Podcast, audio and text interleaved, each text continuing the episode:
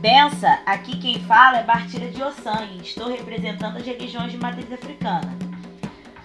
Ainda não existe vacina ou remédio para o coronavírus. Os terreiros e barracões estão fechados para que você não se arrisque a contrair o coronavírus. Então você que é de Umbanda, Candomblé ou de outras religiões de matriz africana, por favor, fique em casa. Lembre-se, o templo de Deus também está em cada lar. Passe essas informações no máximo zap, familiares e amigos. Só unidos podemos vencer o coronavírus e evitar muitas mortes.